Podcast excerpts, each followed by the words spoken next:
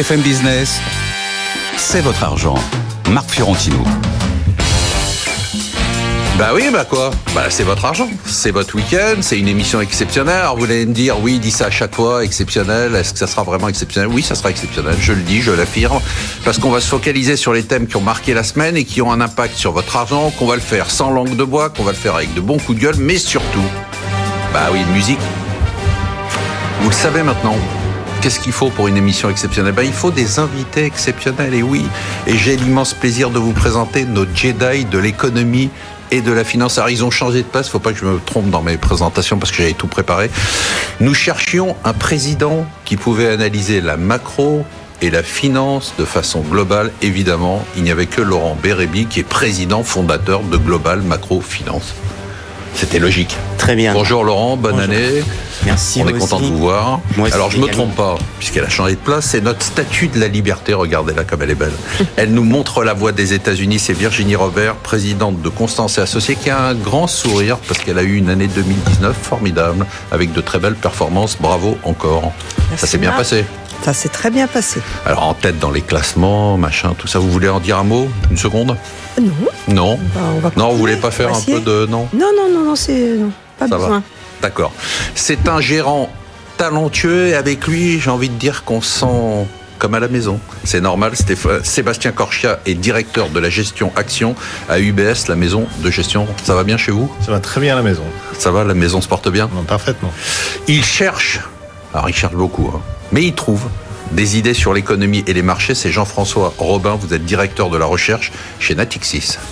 Toujours en vadrouille, euh, présentation à l'étranger. euh, Et oui, bah exactement. Oui, oui, je reviens. on du, fait ça tout le temps. oui, je reviens du Japon. Oui, oui, tout à fait. Ah, vous revenez, vous revenez pas de Chine, non hein? Euh, non, euh, j'ai une espèce de. Non, parce qu'il y a.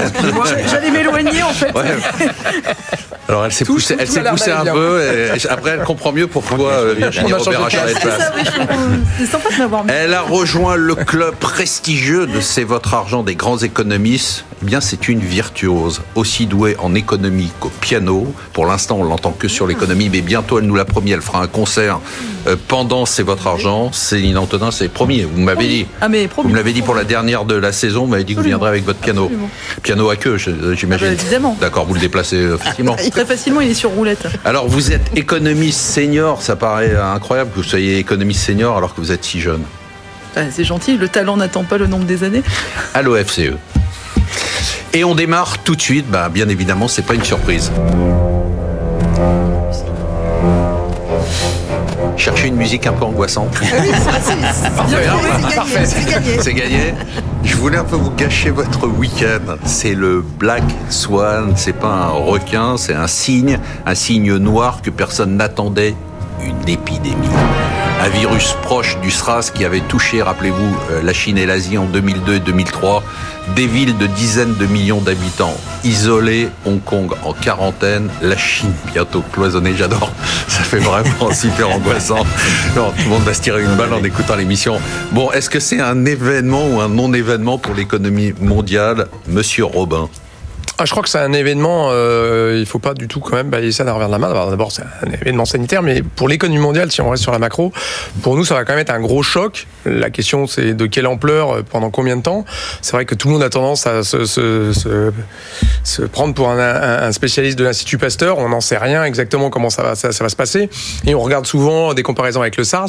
Simplement, nous, on a tendance quand même à regarder ça dans, dans un, un regard un peu différent. C'est que euh, en 2003, l'économie chinoise est totalement différente. Euh, les marchés sont complètement différents. On revient de 2001, donc les marchés avec une envie, c'était de rebondir. Mais en 2003, l'économie euh, chinoise était énormément dépendante des exportations, alors qu'aujourd'hui, c'est un- c'est une économie qui est, pour sa majorité, dépendante de la consommation. Et c'est dépendante 28% de la croissance mondiale Voilà, et c'est un pays qui est beaucoup plus lourd euh, Voilà. dans, la, dans, dans le dans le poids dans l'économie mondiale. Donc attention, ça a quand même plus d'impact dans l'économie mondiale. C'est une économie qui était beaucoup plus fragile qu'en 2003, dans le sens où l'économie chinoise est déjà structurellement en train de, de, de- de ralentir force- fortement avant ça. Elle a déjà utilisé beaucoup de politique monétaire, beaucoup de budgétaire. Donc attention, c'est quelque chose qui va sûrement marquer l'économie mondiale. Nous, on a tendance à penser que, bah, alors voilà, on a tous des chiffres de- de- du taux de mortalité qui est beaucoup inférieur au 2003, que peut-être que l'économie, le, le gouvernement chinois a plus de moyens de lutter contre ça qu'à l'époque. Je crois quand même que ça va être un gros choc au moins sur un trimestre, peut-être deux, qu'après, comme d'habitude, il risque d'y avoir un Un gros rattrapage. choc, c'est combien de, de points de. Bah, à la fin de, ce qu'on a, bah, euh, là, de c'est de très très dur. Là, on oui, fait, oui, on je sais, non, mais en- euh, du- personne on- ne sait. Mais là, on fait du big data, on oui, regarde la, la, voilà. de transport, la Voilà. de la consommation d'électricité. On fait, on fait, on a maintenant pas, pas mal de, de, de petits trucs à, à secouer pour pour pour, pour notre. pour Qu'est-ce qui sort de ce big data? Eh ben non, mais c'est qu'on est dans une croissance qui va s'arrêter probablement pour un, pour un trimestre. Donc après, euh, le- l'effet de rattrapage faisant, nous on pense que la, la croissance chinoise à la fin de l'année sera sûrement autour toujours de 5 5,5%. Donc on va avoir cet effet rattrapage, mais il y a un effet vraiment en V euh, avec un coup d'arrêt sur l'économie chinoise et donc probablement un autre coup d'arrêt sur le commerce mondial, et etc., etc.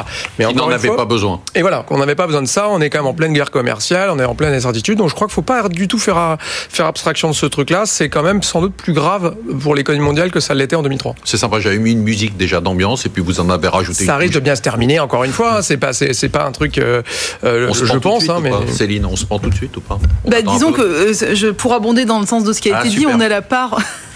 Histoire de rester. tout va bien. On a, bon, bah, remarquez, euh, moi je serais morte euh, en étant célèbre. Donc, euh, on- on- effectivement, la part de l'économie euh, chinoise Sur scène, dans la comme croissance Dalida. mondiale, mondiale voilà, c'est- a été multipliée par trois en fait depuis euh, l'épidémie de SRAS. Donc, on voit que les- on n'est pas sur la même ampleur. Et alors, il y a aussi bien l'effet sur la demande interne en Chine. Alors, c'est- en fait, c'est- effectivement, ce qui pose problème, c'est qu'on était déjà dans un ralentissement. On était en dessous de 6 Enfin, on pensait qu'on serait autour de 6%. Donc là, je pense qu'on sera en dessous. Alors, pour rappel, euh, l'épidémie de SRAS, même si c'est pas forcément comparable, c'était un ou deux points de croissance en moins, un à deux points de, ça En aurait, Chine, hein. en Chine, ça aurait coûté 1 à 2 points de croissance. Là, on n'est pas forcément sur les mêmes caractéristiques, mais il y a un impact, donc à la fois interne et un impact sur les pays euh, de l'Union européenne. Alors, je pense à des pays comme par exemple l'Allemagne, qui exporte des produits de luxe vers la Chine, qui elle aussi va moins bien en ce moment, donc c'était pas forcément le moment. Euh, un impact aussi puisque la Chine importe des produits pharmaceutiques, euh, tout ça, donc Bien sûr. ces produits-là, ça va manquer. Et après, il y a un impact sur le tourisme. Et alors, en lisant une étude qui avait été faite à- au moment du SRAS, j'avais vu qu'en fait, ce qui se passait, c'est que à ce moment-là, il y avait eu euh, 50% de, de, de tourisme en moins, donc de la part des touristes euh, hors Chine. Et il y avait eu un impact de 10% sur le, sur le tourisme local. Donc, c'est quand même pas négligeable. Et dans l'autre que sens. le euh, tourisme des Chinois à l'étranger a explosé depuis 2002-2003 alors, moi je parlais dans l'autre sens, mais effectivement dans ce sens-là aussi, quand on sait qu'en France c'est 7% du Ah oui. PIB, bah, c'est pas négligeable non plus. Un Donc, petit chiffre là-dedans, on avait des Chinois, on avait à peu près 10 millions de, de, de, de visas à l'époque, on en a 150 millions aujourd'hui. Voilà. Donc, euh, Donc euh, les, Chinois voyagent Ah beaucoup oui. plus. Quoi. Intéressant. Ouais. Laurent, Bérévi Bon, on peut toujours avoir des craintes, mais je vais peut-être plutôt être rassurant de ce côté-là. Il faut pas être catastrophiste non plus. Euh. D'une part parce que c'est du made in China, donc ça va pas être durable, ce machin. Euh, je pense pas, euh, comme d'habitude. Euh, la deuxième chose, c'est que euh, finalement, euh, si on regarde l'impact du SRAS sur euh, le PIB mondial à l'époque, sur l'année en question, hein, même si ça a été rattrapé plus tard, ça a été 0,1 point de PIB. Oui, mais Jean-François nous dit, et Céline nous dit, Oui. c'est pas, la, pas la même. Chine. Oui, mais en même temps, euh, il faut bien voir ce que ce qu'ont fait les autorités chinoises. C'est qu'elles, c'est pas anodin qu'elles l'ont annoncé fin décembre, parce qu'on était juste à la veille finalement des vacances chinoises qui durent tout un, un, un mois entier. Et donc finalement, du point de vue de l'impact aujourd'hui sur euh, sur l'activité chinoise, je pense qu'elle va pas être si importante que ça si ça dure pas. Le problème, c'est qu'on ne sait pas combien, Voilà. ça va, combien de temps ça va durer, et que finalement, au-delà de l'impact direct sur euh, sur l'activité mondiale, il y a probablement, il peut y avoir probablement un impact indirect sur les marchés financiers, parce que les marchés financiers n'aiment pas l'incertitude, et que finalement un décrochage des marchés financiers de, de, de 10%, c'est tout à fait envisageable euh, si euh, l'épidémie euh, continue à durer. Depuis le temps qu'on l'attendait. Euh, Sébastien Corchia. Ah, écoutez, moi, plusieurs visions. Il y a la vision du passé, effectivement, où rien ne se ressemble. Et on avait 11% de croissance en Chine à l'époque. hein, on est à 6. Donc, si on en enlève deux, c'est pas du tout les mêmes pourcentages. Il y a ça. Il y a tout le problème de ce qu'on appelle la supply chain. C'est-à-dire qu'en fait, aujourd'hui, beaucoup de pièces détachées, parfois une petite pièce, euh, est fabriquée en Chine et ça peut tout arrêter. Je rappelle que cette région qui est euh, en quarantaine, c'est elle qui fabrique la moitié des écrans LED euh, en Chine. C'est là où il y a une des 5% du usines, euh, une des usines Pardon les plus modernes. 5% du PIB chinois. Absolument. Voilà, une des usines les plus modernes en termes de fabrication de puces, etc.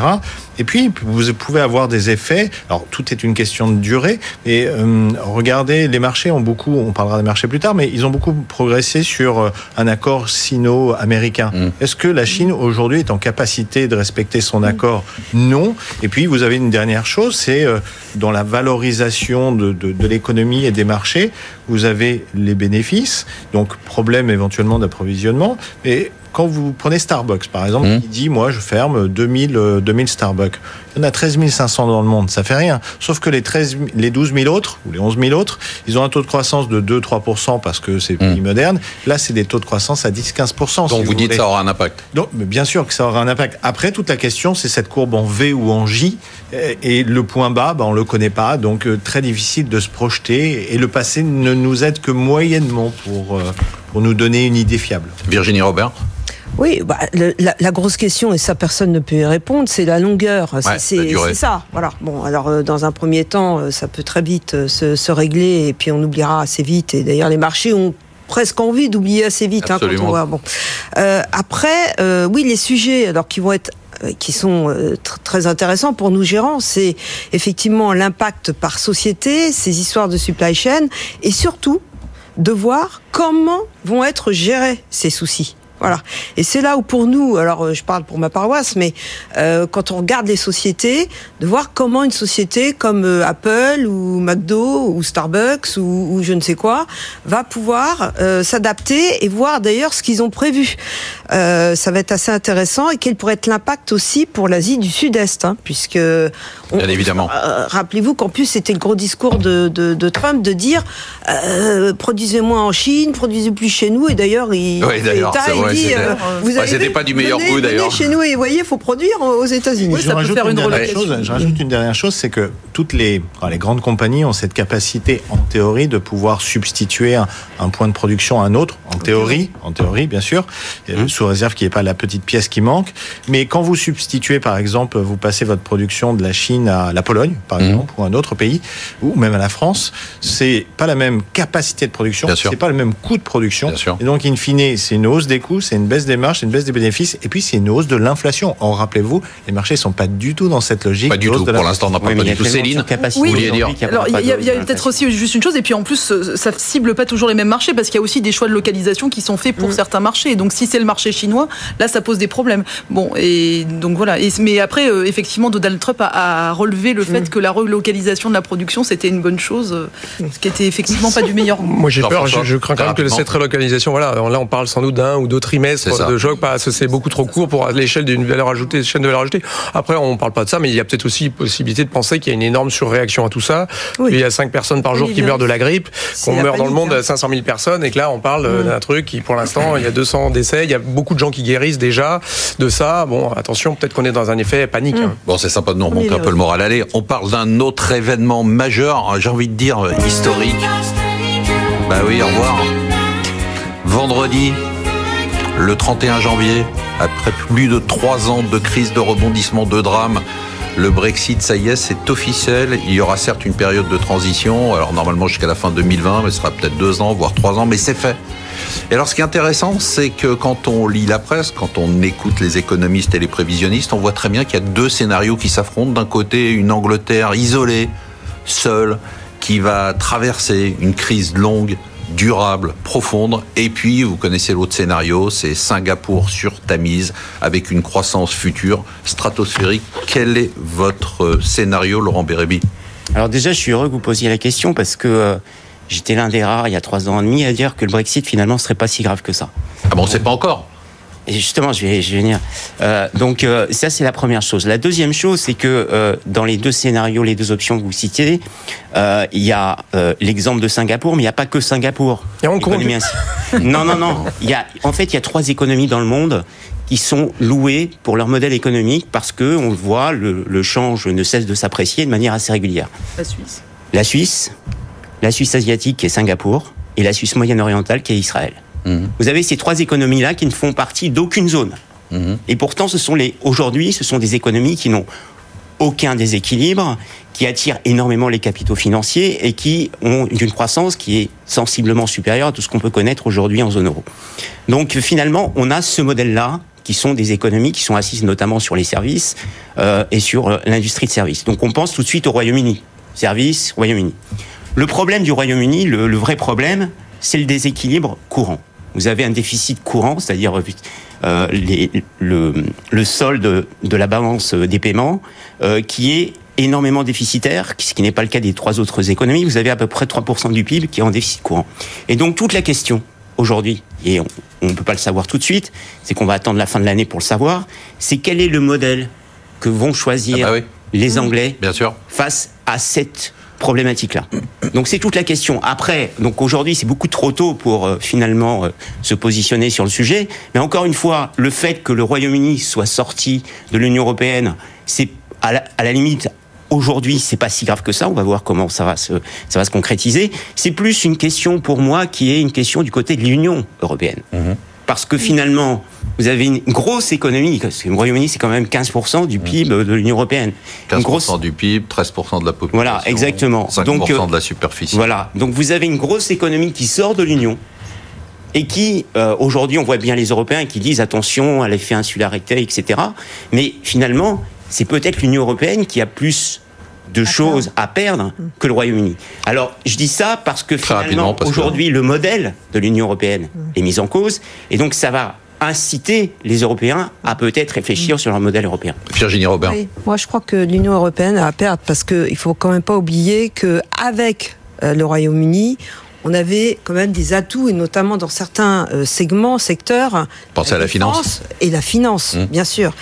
Et ça, c'est le premier point. Donc, euh, ça, c'est assez inquiétant. On voit très bien, d'ailleurs, les États-Unis qui commencent à se dire, bah tiens, euh, voilà, le Royaume-Uni, et, et, clairement, euh, c'est pas une bonne nouvelle pour l'Europe. Et le deuxième point, je pense que c'est il y a une tradition de libéralisme, hein, UK. Et, et bon, en ce et moment, ça, ils montent le salaire minimum, ouais. ils font des nationalisations, voilà. ils sont pas vers Singapour là. Hein. Mais, mais, mais je, je, je pense qu'ils vont être justement un peu dopés, se dire, il faut qu'on réussisse, et pour le coup, qu'ils vont se donner les moyens. Et donc, donc, je pense qu'ils vont y arriver, qu'ils vont s'en sortir et que nous, on aura plus à perdre. Voilà ma. Alors, c'est intéressant ce que vous dites, Jean-François, parce que vous dites, euh, oui, ils montent les salaires et autres, mais justement, on dit que le modèle, ça serait ça, c'est-à-dire que ça serait un, un Singapour social. Mmh. C'est-à-dire qu'on serait dans un modèle qui consisterait à baisser les impôts encore plus qu'ils le font aujourd'hui et de redistribuer un peu les fruits de cette croissance qu'on peut espérer euh, dans un modèle social plus équilibré. Je pense qu'il faut, il est urgent d'attendre effectivement pour voir ce qui va se passer de l'économie britannique, hein, mais nous, on est vraiment de l'avis que ça va pas bien se passer pour l'économie britannique. Je vois pas comment ça peut mieux se passer demain que ce que c'était le cas aujourd'hui quand vous fermez un marché qui est quand même de 460 450. millions, 458 millions. Pas fermé, hein. Non, mais si, ça est en train de se non, fermer non, quand même. Vous sortez d'un marché de, de, ça. En tout cas, ce sera moins bien qu'avant. Vous pourrez, vous pourrez pas commercer comme avant avec l'Union européenne, sauf à en suivre les règles. Et à ce moment-là, vous êtes pas Singapour. Il faut renégocier les accords Singapouriens, pas tous ensemble. Jean-François, si je puis tous ensemble. À partir du moment où vous sortez de l'Union européenne et que vous êtes en train de dire que vous voulez pas suivre la Cour de justice européenne, que vous voulez du coup pas vous affranchir des règles européennes, vous n'aurez pas accès au marché unique européen. Donc vous serez moins dans une situation. Peut-être, peut-être vous aurez à renégocier les traités avec les États-Unis. Bah oui. Bonne chance pour importer du bah poulet oui. aux hormones, etc. Ou avec la Chine. Mais je ne crois pas que la situation de la Grande-Bretagne va s'améliorer. Prenez. Donc Airbus. votre scénario, c'est un peu le scénario. Alors en deux secondes, c'est-à-dire que c'est la... absolument, il ne veut pas de prolongation. Vous disiez dans l'introduction, ouais. il veut pas de prolongation. Il en a fait une loi. Donc il faut qu'il se mette d'accord d'ici juillet avec l'Union européenne. Donc on va vers un accord à minima mmh. sur la pêche, sur l'aviation, sur un certain nombre très limité de secteurs. Donc ça va être très très proche d'un hard Brexit d'un côté. Je crois pas que ça peut bien se passer. Quand vous entendez bah, Vauxhall qui est en train de fermer, Honda qui est en train de fermer, Airbus qui est en train de recruter 2000 personnes à Toulouse parce que ces ailes, euh, immanquablement, là ils ont fait des stocks, donc ça se passe très bien le PIB, il y a de l'emploi, etc. Mais good luck dans 5 ans. La, les boîtes, la oui. finance est en train de passer de, du continent de la Grande-Bretagne au reste du continent. Pas vrai. Pas vrai. Non, non, mais moi, moi je dirais que effectivement. J'entends, c'est pas vrai, c'est pas vrai. Non, mais ah là là, les deux, ils piaffent là. La, la, production de voitures en Grande-Bretagne depuis 3 ans, moins 25%. 25%. Vraiment qui ont Voilà. été- La production de voitures en, Angleterre- en Grande-Bretagne, moins 25%. Moins 14% J'en sens à ma gauche. dernière. Mais Céline, l'investissement s'est effondré. L'investissement s'est Non, non, mais effondré. c'est une La question d'incertitude. Il y avait une incertitude, on mais peut- dans Il y a- l'incertitude l'aspect incertitude, mais je veux dire, les investisseurs ont quand même, pour euh, certains, euh, eu quitté le il y a Royaume-Uni. eu des- des Je voudrais qu'on laisse la parole à. Céline Antonin. Non, et donc moi je pense de, la même façon que ce qui a été dit, je pense effectivement que la, période de, discussion est courte et que la, la période de négociation qui a été décidée est euh, trop courte pour arriver à un accord qui soit vraiment bon. Euh, donc Enfin, par exemple, quand on parle de négociations, typiquement euh, l'espace économique européen, dont font partie certains euh, certains pays qui ont quitté justement, euh, qui- enfin qui ont quitté, qui n'ont jamais fait partie du noyau concentri- concentrique dur de, de l'Union européenne. Je veux dire, moi je pense que ça aurait été une bonne solution pour le Royaume-Uni, mais c'est pas évident qu'ils acceptent, puisque ça voudrait dire mettre en, accepter des règles européennes, tout en, contribuant au budget européen et tout en n'étant plus dedans pour peser sur les décisions. Donc c'est pas forcément une bonne exclu chose. Justement, donc c'est exclu. Donc je pense que dans ces conditions-là, ça va être compliqué. Effectivement, est-ce qu'on va vers un rétablissement d'un certain nombre de droits de douane Enfin, je veux dire, je sais, je sais pas vers quoi on va, mais moi je trouve que cette incertitude-là, elle est quand même préjudiciable. Après, ça pose d'autres questions effectivement en interne au pays. Euh, je sais qu'il y a des problèmes, par exemple, dans les universités en termes de financement des étudiants, de de financement à Cambridge, il y a des problèmes. Enfin, je veux dire, je pense que dans beaucoup de micro-secteurs, ça va poser euh, pas mal de soucis qui n'ont pas forcément été anticipés ex ante. Donc, Alors euh, de ce côté-là, j'ai. Jean-François et Céline, on est dans le scénario noir. Là, j'en ai deux qui piaffent, mais je passe la parole d'abord à Sébastien qui ne s'est pas exprimé. Est-ce que, de quel La côté Suisse. vous êtes On en a, on en a deux. Est-ce que vous êtes du côté Singapour Est-ce que vous êtes Je- du je- côté je- euh, du pas- côté suisse en plus en tant que représentant du BS. Mais euh, non, d'abord c'est beaucoup trop tôt parce qu'il y a cette année effectivement Oui, mais il un faut peu se mouiller quand d'arbitrage. On s'en fout. Il, il faut se mouiller. Je, je pense que très honnêtement, euh, aujourd'hui, euh, imaginer euh, un Singapour face aux côtes euh, européennes, j'ai quand même un petit peu de mal à, à le, à le faire comme ça, euh, d'une vue de l'esprit. Bah, vous savez, on l'a déjà à l'intérieur de l'Union européenne. Oui. Euh, Vous avez l'Irlande. Oui. Euh, Oui, L'Irlande, mais qui a quand même- vous alors, avez Luxembourg. Donc ça m'amuse quand les gens disent euh, mais comment l'Europe dans- pourrait accepter puzzle. alors qu'on a- on accepte en notre sein Alors, quelque chose qui je, est je vais vous le dire autrement. euh, on parle, vous dites l'Angleterre, on parle du Royaume-Uni. Ok bien sûr. Et à l'intérieur de ce Royaume-Uni, il y a en plus encore des dissensions. Il y a Oui. dissensions générationnelles. C'est un pari générationnel, ça. On, Ouais. pa- on parie sur, euh, sur au moins une ou deux générations. Absolument. Avec une division de 50-50 de la population. Et au sein de cette population, une redivision en fonction de si vous êtes écossais, écossais. On est loin de construire quelque chose d'évident dans les cinq prochaines années, quand même. Donc vous rejoignez le camp noir. Et Céline, un petit mot et après je passe la parole à Laurent. On n'est pas dans l'aspect économique, mais à mon avis, ça compte aussi. s'exprimer. C'est euh, la question de l'Irlande du Nord et la Bien question sûr. de, de l'Écosse, qui pour moi est préju- enfin, je veux dire, L'Écosse. qui est hyper importante. Et je trouve que là, pour le coup, euh, on va vraiment vers euh, une incertitude totale. Et je ne sais pas si l'Écosse prendra un jour après 300 ans son indépendance, et peut-être que l'Irlande du Nord ira suivre le même chemin. Mais je pense que ça, pose même des questions de, de viabilité finalement du Royaume-Uni. Euh, Juste avant de passer euh, la parole à Laurent, euh, est-ce que ça a un impact sur l'Union européenne? Est-ce que dans le scénario sombre que vous décrivez, est-ce que ça va nous toucher? Ah bah, forcément. Enfin, je veux dire, on a quand même, c'est un par- partenaire commercial privilégié, le Royaume-Uni. Alors, j'ai plus tous les chiffres en tête, mais en tout cas, on fait, enfin, ça fait partie de nos. 7% des exportations de la France, 9% de l'exportation de l'Union européenne. Donc c'est, c'est. D'accord. Pas neutre, mais c'est beaucoup moins important que l'inverse. Encore une fois, c'est euh, la ça moitié des exports Donc de c'est Grande-Bretagne. plutôt. Bon. un problème pour la Grande-Bretagne que pour nous. Mais quand même, juste mentionnons Oui. peut-être juste Vous le fait le que le Royaume-Uni a toujours eu un pied dehors. Non, mais je veux dire. Non, mais c'est très bon. Vous, vous jouez la montre, mais c'est énorme. Mais, moi, je faisais ça avant. Mais non, c'est- je veux juste j'adore rappeler ça. que le Royaume-Uni a toujours eu un pied dehors et que c'est vrai qu'on a toujours dit que le Royaume-Uni était quand même entre la clause d'opt-out qui leur permettait de pas ratifier un certain nombre de choses, y compris la monnaie unique. Je veux dire, faut quand même le rappeler aussi. On parle pas d'un même membre très intégré à la base. Laurent, rapidement. On n'a vraiment pas beaucoup de Bon, temps. pas beaucoup de temps, alors 30 secondes. Euh, sur, euh, sur la manière dont ça va se passer, euh, attention, je veux dire, il faut sortir de la boîte. Il y a des choses, euh, on est en train de bouger les lignes, donc ça n'a plus- n'aura plus rien à voir avec ce qu'on a connu jusqu'à présent. Euh, ça, c'est la première chose. Et la deuxième chose, c'est que, évidemment, que les États-Unis vont profiter de la situation. Évidemment qu'il y aura une attraction de la part des Américains et que finalement Johnson va jouer dessus pour avoir le meilleur des compromis avec l'Union européenne. Il y a toujours eu. Virginie. Euh, Non, mais je crois qu'il a tout dit. Ah bon, d'accord. Bah oui, Alors, c'est très bien. a Alors, du coup, on était en retard, maintenant, on est en mais, avance. euh, Mais le problème, c'est que si vous mettez d'accord avec les Américains, vous ne mettrez si. pas d'accord avec les Européens. Peut-être pour vous ne conclure. pas avoir le beurre et l'argent du beurre. C'est faux. Peut-être pour conclure. Jean- Jean-François, juste pour dire une chose, euh, ça voudrait dire que l'Europe a une position ferme. Bon, elle l'a eu pour l'instant. Ah, pour euh, l'instant, elle nous a montré plutôt de la fermeté. Hein, je suis désolé. Marc, peut-être pour conclure, il faudrait qu'on se retrouve effectivement dans un an pour voir où est-ce qu'on en est. Enfin, peut-être qu'un an c'est trop tôt, effectivement. Mais en fonction du résultat, attention. Attention parce que la construction européenne, en attendant, euh, ça patine et ça pourrait même, euh, je dirais, euh, en fonction des résultats, ça pourrait même donner, euh, je sais Envie que, à d'autres. euh, personnes. je sais Moi, qu'on je pense Sauf, sauf si cette scénario, il y en aura, on peut pas, on doit s'arrêter. On se retrouve tout de suite après la pause. L'Union européenne ne réagit pas, c'est sûr que c'est pas les On lâche les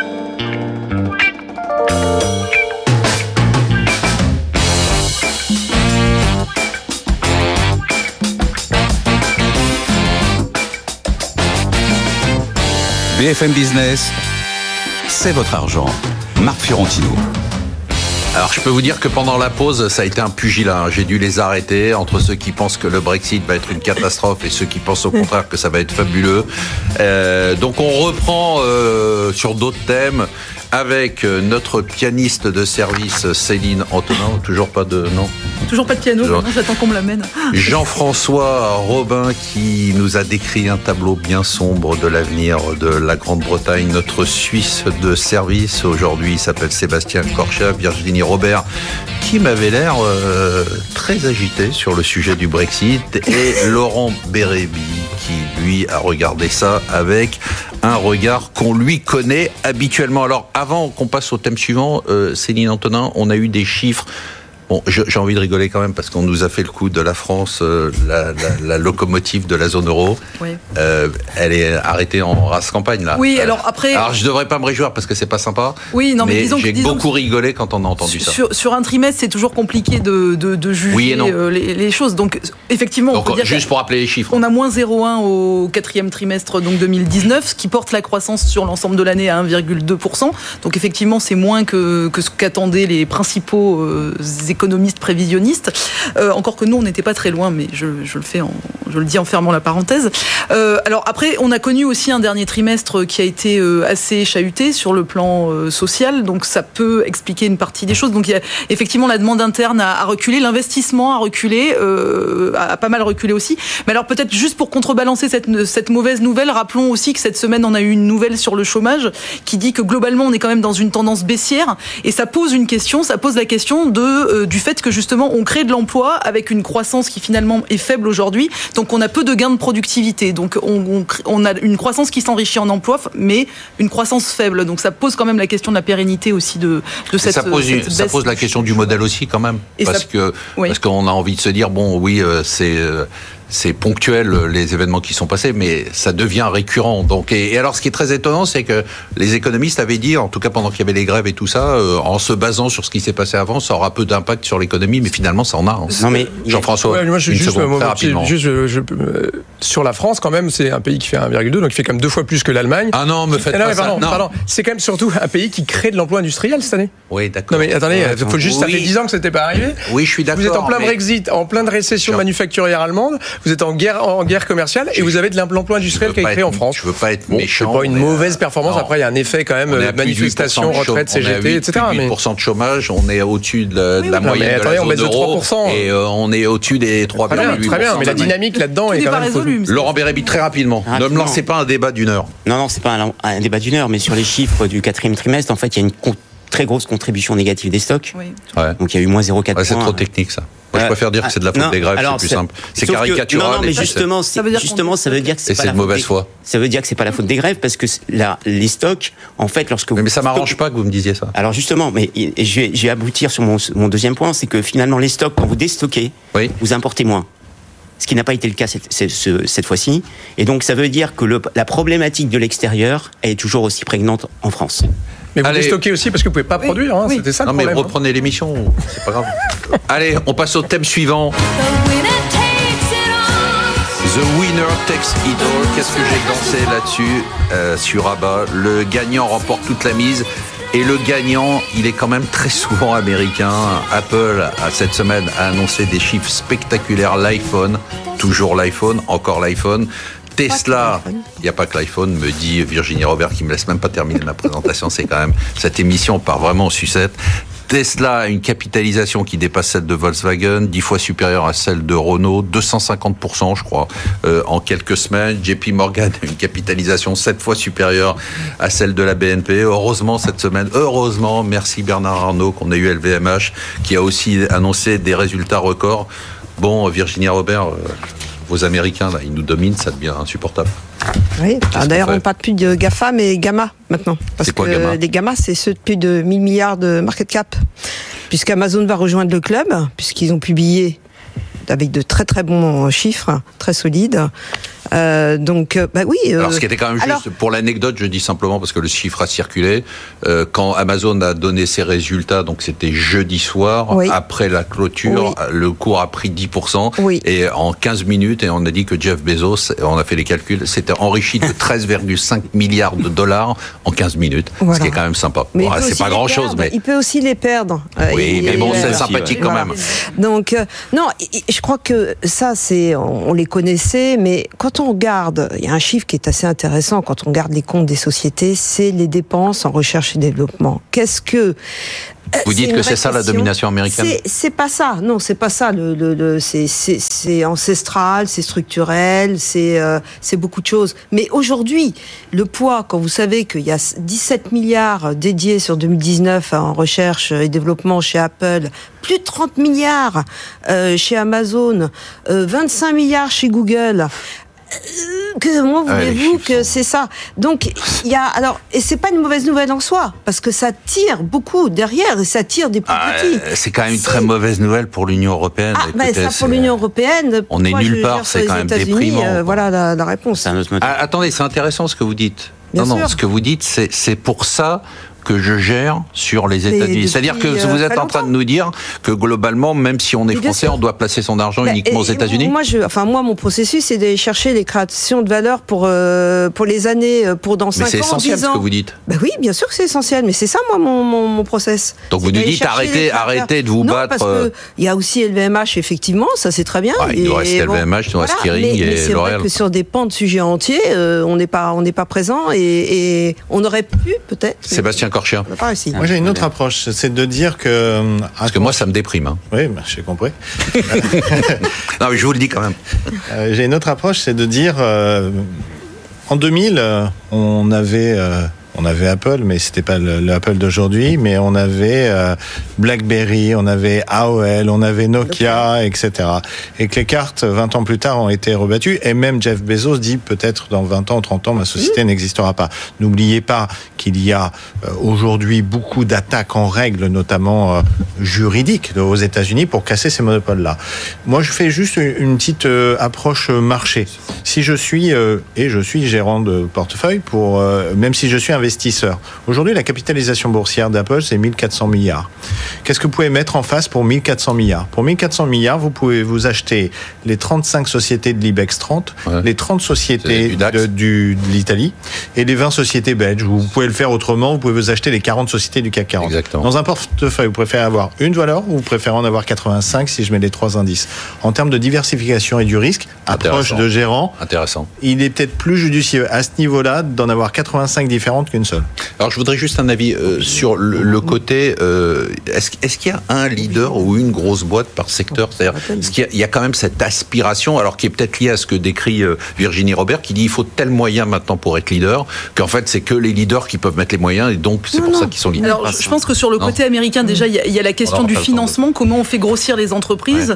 Euh, il y a la question du capital risque, du capital investissement, dont on voit bien en France qu'on a beaucoup de mal à développer euh, justement le financement de ces entreprises, des, des ne serait-ce C'est normal parce que vous le dites vous-même, c'est innovantes. en et- France, mais on peut pas le faire à l'échelle de la Alors, France. à l'échelle européenne, Bah oui. même à l'échelle européenne, Ouais. de toute façon, on voit bien que le processus européen qui consistait même à avoir 3% en recherche et développement et autres, enfin, je veux dire, on voit que tout ça aussi, ça, ça a été compliqué. Et que, euh, en- actuellement, en Europe, on est plus sur des règles budgétaires que sur euh, des perspectives de croissance et sur le fait d'avoir des stratégies de croissance. Donc, malheureusement, euh, ça, c'est la première chose. La deuxième, c'est que si on regarde ce qui, alors, là, je- sans faire de la théorie de l'innovation, en fait, ce qui se passe, c'est que euh, ces grandes entreprises, en fait, on est aussi sur, euh, en particulier dans le numérique, puisqu'on a évoqué les, GAF, les GAFA, et, enfin les, les GAFAM, on est sur des effets, ce qu'on appelle des effets de réseau, des marchés bifaces, c'est-à-dire que l'idée de ces entreprises, c'est que plus elles vont avoir de, de clients, plus elles vont être grosses, et finalement, plus elles vont avoir des rendements croissants. Donc, ça va être, ça va s'auto-alimenter, et on va avoir tendance à avoir une grande concentration, comme on n'en avait pas forcément connu avant, sur ces marchés-là. C'est ce qui explique qu'on est des géants du numérique comme on peut en avoir aujourd'hui.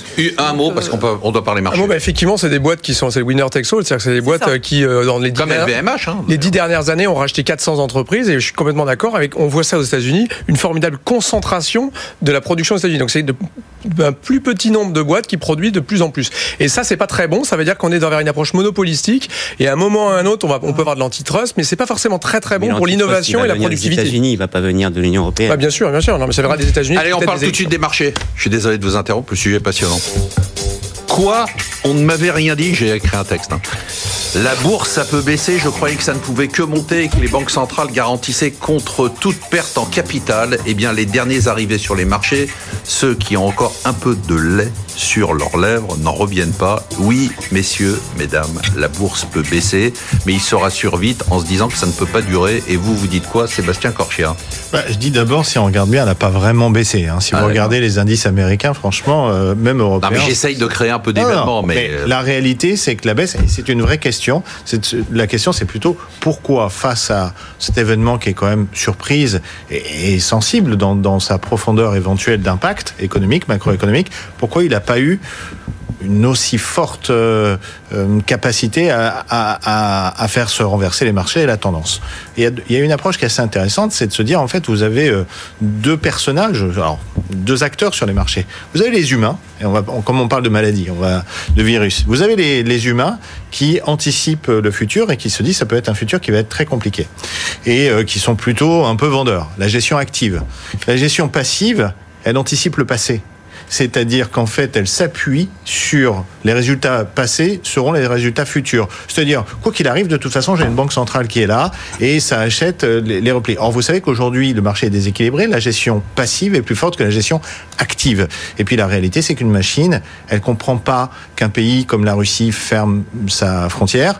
Elle comprend pas ce que c'est qu'une maladie. Elle comprend pas ceci, cela. Donc, on va voir comment ça se passe. Mais je vous le dis, euh, ils anticipent le marché, euh, le passé, pardon, ces, ces algorithmes. Et aujourd'hui, ils font en sorte que ce marché ne price pas véritablement ben, un point de croissance euh, en Chine qui peut disparaître comme ça, ou deux. Il va falloir un petit peu de temps pour euh, les reconnaître. Et ça fait dix ans qu'ils ont été créés, les algorithmes. Ils n'ont connu que la hausse. La baisse, ils la connaissent pas. Laurent Bérébi, très rapidement. Très rapidement. Bah, si on dit ça, c'est que finalement, il n'y a, plus de place à- pour l'homme euh, sur les marchés financiers. Et finalement, euh, tous autant que nous sommes ici, euh, c'est même pas la peine de continuer. Donc euh, moi, je suis pas du tout, euh, je partage pas du tout ce point de vue. Je pense que si les Je marchés ne baissent pas, je pense que si les marchés ne baissent pas, c'est qu'il y a une rationalité derrière. Et cette rationalité, elle est toute simple. Elle est finalement que aujourd'hui, les États-Unis ont toujours les moyens de relancer les marchés s'il se passe quoi que ce soit sur les marchés financiers. C'est aussi simple que ça. Donc euh, C'est ce que disait Sébastien. C'est-à-dire se dire, il y aura oui, toujours les banques centrales. C'est pas la gestion passive, encore une fois, on est dans l'anticipation. D'accord. On n'est pas, on, on n'est pas passif. Virginie Robert, qu'est-ce qu'on fait avec euh, cet environnement de marché? Ben non, mais on est dans un environnement de marché. Alors, je sais Effectivement, me il y a beaucoup dis, de il faut- liquidités. Il faut, être très sélectif, il faut bien Oui, mais non, ses mais valeurs. après, tout dépend de l'horizon d'investissement. Mais après, on a beaucoup de liquidités. Et aujourd'hui, les autres classes d'actifs, elles sont pas attractives. Donc, euh, toute baisse Donc, est Tina, mise à there profit. is no En alternative. plus, vous avez plein de personnes qui ne sont pas rentrées dans le rallye de 2019. Donc, euh, dès qu'ils voient un petit peu de baisse. Vous avez de nouveau 13 trillions d'encours de dette en, taux négatif, donc effectivement. Ouais, voilà, c'est ça. comparé, bon. Alors où est-ce qu'on va Vaut mieux aller les- sur de la visibilité. Et finalement, si, si on se Oui. projette à 3 à 5 ans, on se dit, bon, bah, après tout, Amazon sera encore là, même peut-être si on est euh, 30% de moins à l'utiliser. Laurent Bérébi, quel est le thème qui a marqué cette semaine pour vous? Euh, il y en a plusieurs, mais je veux dire, on les a... en choisir un. Ouais. Non, si vous en avez pas, c'est Par pas rapport grave. à tout ce qu'on a évoqué, pour moi, c'était le Brexit. Mais bon. Virginie Robert, quel est le thème qui vous a Bah, marqué cette justement, moi, je reviens sur mon sujet. C'est culturel aux États-Unis, mais je trouve que les entrepreneurs américains, ils n'ont pas peur de se tromper et de dire je me suis trompé. Parce que Warren Buffett, il a quand même cédé cette semaine son portefeuille. On sait qu'il a toujours eu un, un- une, une Un faiblesse, attachement. un attachement. Hein. Euh, c'est même, il était, il distribuait les journaux hein, quand il était euh, jeune euh, pour la presse, et il avait tout un bouquet de presse régionale qu'il a cédé à celui qui gérait ce bouquet d'ailleurs, à Lee Enterprise, et il l'a cédé pour une bouchée de pain. 140 Mais millions de dollars. Ce qu'il a dit, c'est, il l'avait déjà dit il y a quelques mois, la presse, euh, la presse régionale est cramée. Voilà, il avait toasted, cramé, euh, en disant il y a que les grands, euh, la, la presse nationale qui peut s'en sortir avec un nouveau modèle économique euh, et notamment la presse digitale. Et voilà, il n'a pas peur de le dire. C'est, et je suis sûre que ça lui fait pas plaisir. Mais euh, c'est ça aussi. C'est faut accepter de temps en temps. Bah oui, on se trompe et on repart et on, on recommence. Et, et je crois que ça c'est un, un bon point à mettre à l'actif des entrepreneurs américains. Sébastien Corchia, qu'est-ce qui vous a marqué cette semaine? C'était la baisse du S&P le 27 euh, janvier, en début de semaine, 1,57% de baisse. C'était la première fois en 71 séances qu'il y avait une baisse de plus de 1%. Ça va dans le sens de ce que vous disiez. Euh, C'est-à-dire que avec des taux qui sont à zéro, qui restent à zéro et qui resteront à zéro, on a une bourse aussi qui euh, ne connaît plus la baisse, qui est presque nationalisée. Je ne Ouais, sais ouais. pas comment on peut le dire, parce On va que les banques centrales sont là. Anesthésié. anesthésié, euh, immunisé, Ouais, on pourrait le dire, immunisé, dans, dans- ouais. dans le cas présent. Et ça Et pose quand même, ça Bravo. pose un sérieux problème sur la valorisation. La bourse, c'est un endroit où on valorise les choses. Est-ce qu'on les valorise bien? C'est une vraie question philosophique. Non, mais au-delà de la question philosophique, est-ce que vous êtes en train de nous dire que vous pensez que la bourse est trop chère? Je suis pas seul à dire qu'elle est chère, mais qu'elle peut le rester au regard de cette euh, composante flux qui est là. Et tant qu'elle sera là, eh elle restera chère et elle sera immunisée, coincée. Mais- Mais on le sait tous. Euh, Je veux dire, on s'est mis dans un corner. Les banques centrales nous ont mis dans un corner. Ils ont créé un- un- une sorte de miroir déformant de la réalité. Combien de temps ça durera? Bah, personne ne le sait aujourd'hui. Jean-François Robin, quel est le thème qui a marqué votre semaine? Moi, je crois que pour moi, le thème marquant de cette semaine, c'est quand même le Brexit. C'est quand même voilà la fin d'une histoire. Euh, Même la famille royale s'en va. Donc, euh, je crois que c'est quand même pas un truc euh, qui, qui- qui va bien se passer. Je répète, mais mais je crois que c'est comme ça le fait marquant de cette semaine. Après, il y a un truc dont on n'a pas du tout parlé ici, qui est, pour mon avis, un thème de 2020 très très important. C'est quand même les élections américaines. Et cette semaine, vous avez Bernie Sanders qui est en train de passer devant dans les candidats démocrates. Attention, il est en tête dans l'Iowa, dans le New Hampshire. C'est des trucs à faire commencer à intégrer. Ça, ça peut être intéressant pour la valorisation du marché action aussi. Oui, alors, euh, ce que vous répondront euh, pas mal de gens, c'est que et Donald Trump, c'est son meilleur ennemi, hein, Bernie Sanders. C'est-à-dire qu'il espère. Et ce- réciproquement. Il Et espère que ce réciproquement. sera euh, lui, parce qu'il sait très bien qu'une partie des démocrates n'iront jamais vers un programme socialiste. Euh, Non, oui, oui, on verra. non, là, ce sera un deuxième tour. hein. C'est je- exactement comme un deuxième tour. hein. Ça va être entre Carib et Silla, évidemment. Mais euh, attention, c'est aussi le meilleur ad- adversaire de Bernie Sanders. Céline. Oui, alors moi c'était, enfin, je pense que le Brexit, ça, ça a vraiment Oui. fait partie des, des grosses nouvelles. Après, j'ai j'ai lu, euh, j'ai lu autre chose qui m'a, enfin, qui m'a fait plaisir. En fait, c'est, je crois que c'est, alors je sais plus si c'est le gouverneur de la Banque centrale européenne, mais je crois que c'est plutôt le gouverneur de la Banque de France qui a déclaré qu'une monnaie ne pouvait pas être une monnaie privée. Donc, il excluait tout Bitcoin et autres comme pouvant devenir une véritable monnaie. Et je trouve que c'est une parole sage et que effectivement pour l'épargnant, c'est important de Pourquoi, pourquoi, euh, pourquoi c'est une parole bah, sage je pense que c'est une parole sage parce que déjà, pour moi, euh, ce qu'on appelle les, les monnaies que Les je monnaies préfère appeler les crypto-actifs, euh, déjà n'ont pas toutes les caractéristiques de la monnaie, donc réserve de valeur, euh, donc unité de compte. Enfin, je, pense que vous ne répondent pas. Je suis contre. Enfin, en tout cas, j'en suis aussi. contre. Comme monnaie, pour moi, ce sont des instruments de spéculation, mais ce ne Oui. sont pas des monnaies. Exact. Et il faut qu'une monnaie, ça apporte de la confiance et ça repose sur, Sur une le- banque centrale qui a un mandat. aussi, sur, euh, sur la voilà. là, tout le monde sort de. Ouais. Justement, donc je pense qu'à ce niveau-là, on va plutôt dans le bon sens et il faut quand même rassurer l'épargnant que, que nous sommes. Alors, on passe tout de suite à ce que vous attendez. Je sais, je sais que vous l'attendez. C'est le top 3 de nos gérants. Bon, alors c'est le tout début de l'année, hein, donc c'est pas très significatif, mais quand même. On a toujours José Béros en tête avec 6%. En deux, euh, une gérante quasiment inconnue euh, dans cette émission qui s'appelle Virginie Robert. Et en trois, Pascal euh. Bon, euh, et alors, ce qui est très intéressant cette semaine, c'est que, enfin, l'année dernière, on avait de très belles performances, mais des performances qui étaient assez resserrées. Et là, on voit des différences assez importantes, puisqu'on a plus 6 pour un gérant, on a moins 7 pour un autre gérant. Vous me demandez, dites le nom, dites le nom. Non, je ne le dirai pas, c'est pas l'esprit de la boîte, de la boîte, de cette émission. Euh, donc, on a des écarts et on a sur l'ensemble des gérants de C'est votre argent plutôt euh, des performances qui sont négatives, ce qui n'est pas étonnant compte tenu de ce début d'année. Virginie Robert, je vais lire ce que vous avez en portefeuille et je sais ce que vous allez me dire. Je garde, mais je le lis quand même. Donc c'est Amazon pour démarrer. Je garde. Voilà, vous avez fait un petit carton là cette nuit. Mm. Lockheed Martin, Je garde. Tencent, Je garde. Walt Disney, Je garde. Medtronic, Je garde. Intuit, Je garde. Carlyle Je garde. et Netflix. Je garde. Il n'y a pas une valeur européenne, c'est déprimant. Ah, Vous non, avez condamné je- l'Europe. J'ai pas condamné Si, vous avez l'Europe, condamné l'Europe. pas Et vous l'avez tout, dit tout à l'heure, je vous ai tout, entendu. Pas du tout, pas du tout. J'ai des valeurs en Scandinavie et euh, Ouais. au Royaume-Uni d'ailleurs que je renforce. Bien sûr. vous allez garder? Vous allez garder? Bien sûr. mais- Bon, qu'est-ce qu'on achète? Bien sûr. Eh ben, on renforce nos McDo. C'est Euh, pas déjà. vrai. Eh oui, voilà. Euh, ils ont publié leur euh, Incroyable, le résultat. donc leurs résultats, magnifique, vraiment une bonne solidité Ah ouais. financière. Euh, c'est quand même plus 5% de croissance de chiffre d'affaires dans ce métier, c'est quand même compliqué, on le sait parce qu'il y a Surtout beaucoup de compte tenu des compétition. difficultés qu'ils ont eues. Et, et, et voilà, tout à fait. Incroyable. Et, une marge opérationnelle même supérieure à 28%, donc c'est quand même pas mal. Et surtout, ils surfent euh, vraiment sur... De, de- Ils sont de- réinventés. hein. ils sont réinventés. Alors évidemment, il y a le petit déjeuner. Ils sont beaucoup plus chicken. Ils sont beaucoup plus différenciants aussi selon les zones. Alors je sais qu'on va me poser la question, on va me dire oui, mais la Chine. Oui, mais la Chine. Oui, merci Marc. Alors, Je vous me l'aviez écrite, mais je l'ai Effectivement. oublié. Donc euh, il y a 3300, ils ont 3300 unités en Oh, Chine. hein. c'est tout en franchise. Hein. C'est Mm. tout en franchise, mais le- le- la grande majorité du business de McDo est en franchise. hein. Il y a que 7% en propre. Donc euh, voilà. Euh, Je suis fasciné par la 3%. façon dont cette boîte s'est réinventée. Ouais. Parce qu'on Ah, l'a donnée pour morte, hein, avec euh, la, Ouais. la malbouffe, avec tout ça. C'est Eh, En fait, elle reprend des parts de marché sur ses concurrents, donc c'est ça qui est intéressant. Voilà. c'est fascinant, surtout avec une Euh, taille et pareille juste pour finir sur la Chine, oui, c'est 3% du bénéfice opérationnel. Donc, évidemment, ils ont fermé euh, donc 300 unités sur les 3300 actuellement. On verra ce qu'ils feront sur parce qu'ils ont quand même un programme d'ouverture en Chine hein, de, de, de, de au moins voir ce qu'ils vont 450 unités en 2020. On verra ce qui se passe, mais en tous les cas, sur le fond du business model, ça reste tout à fait. euh, Bon, écoutez, fait bon. si, si je gagne de l'argent, je vais en acheter. Si je gagne de l'argent, je, vous- je vous paye un McDo. Euh, Sébastien, très, très positif aussi de ce début d'année. Je donne les valeurs que vous avez. Vous avez TF1. Vous me dites si on garde On ou garde, pas. on garde. E.ON, On garde, AB InBev, on garde. Sudzucker, Oui, le sucre. Carrefour.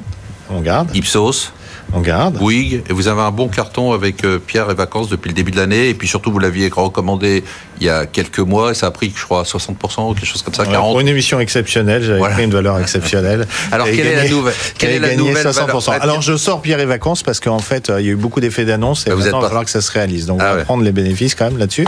C'est monté un peu vite, un peu fort. Et, mais je vais vous donner un cas qui va être exactement à l'identique de Pierre et Vacances, sûrement avec un potentiel inférieur. C'est quoi? C'est une société familiale, de la même façon, qui euh, patine un peu. Euh, ça s'appelle Delonghi. Delonghi, Ouais. pardon. Quel Delonghi, teasing, les- parce que je pensais que vous, vous alliez dire le, le nom Non, à la fin. C'était pas non, mal. Delonghi, donc euh, société italienne qui fabrique euh, notamment euh, des machines à café, mais pas que ça aussi, qui a la marque euh, Braun par exemple. Et euh, ce cas d'investissement est très proche de, de, de Pierre et Vacances, puisque société familiale, société qui va pas bien, qui publie, euh, qui a pas de croissance pour faire simple, euh, qui euh, publie une croissance organique à zéro. Ah, c'est super qui- sexy comme moi. Ouais, ouais, ça commence comme ça Ça commence super bien. mais euh, qui, euh, parce qu'elle a fait beaucoup de travail, elle a commencé un travail de restructuration qui fait qu'elle passe des coups euh, pour des problèmes au Brésil, pour une perte de contrat avec Nespresso, pour des problèmes en Turquie, au Chili, etc. Et qui donc, en 2020, et je commence le bon côté de la chose, va avoir Ah. un effet de base qui va être un effet de comparaison qui va être bien meilleur, euh, une société qui va bénéficier d'une baisse de coûts de ses matières premières, et puis, et puis comme Pierre et Vacances, euh, une société qui voit arriver dans ses rangs un nouveau président, euh, Ah. quelqu'un qui vient de, des Suisses, de, déçu du par le nouveau chocolat, président. du Barry Calbo- de chez Barry Callebaut, pardon. Mmh. Et euh, ce nouveau président, il va remplacer le blague, fils. mais personne n'a. Non, Elle était nulle. je l'ai pas écouté. J'ai dit parfois on peut être déçu par un nouveau président, mais bon, je trouvais que c'était un bon mot, mais bon, allez-y. Donc un nouveau président qui vient de, de Suisse, de chez Barry Callebaut, de spécialiste du chocolat, et euh, qui va remplacer le fils du fondateur, euh, Fabio Delonghi. Et c'est exactement ce qui s'est passé aussi chez Pierre et Vacances, et qui va animer, entre guillemets, bah, souvent une nouvelle communication, des plans stratégiques, et qui va sûrement travailler en profondeur. Donc euh, sur une société dont le cours est au plus bas depuis 5 ans, on a là un point d'entrée qui économiquement est attirant. Donc les machines à café italiennes, ça va aller très bien avec euh, le sucre Mac- Sudzucker que je vous avais recommandé qui marche très bien. Et avec un McDonald's. Voilà. Merci euh, beaucoup pour ces conseils. Merci de nous avoir suivis. Merci à tous nos invités de marque, comme Marc Fiorentino. Et on se retrouve la semaine prochaine pour une émission dont je peux déjà vous annoncer, et garder ça pour vous, elle sera exceptionnelle.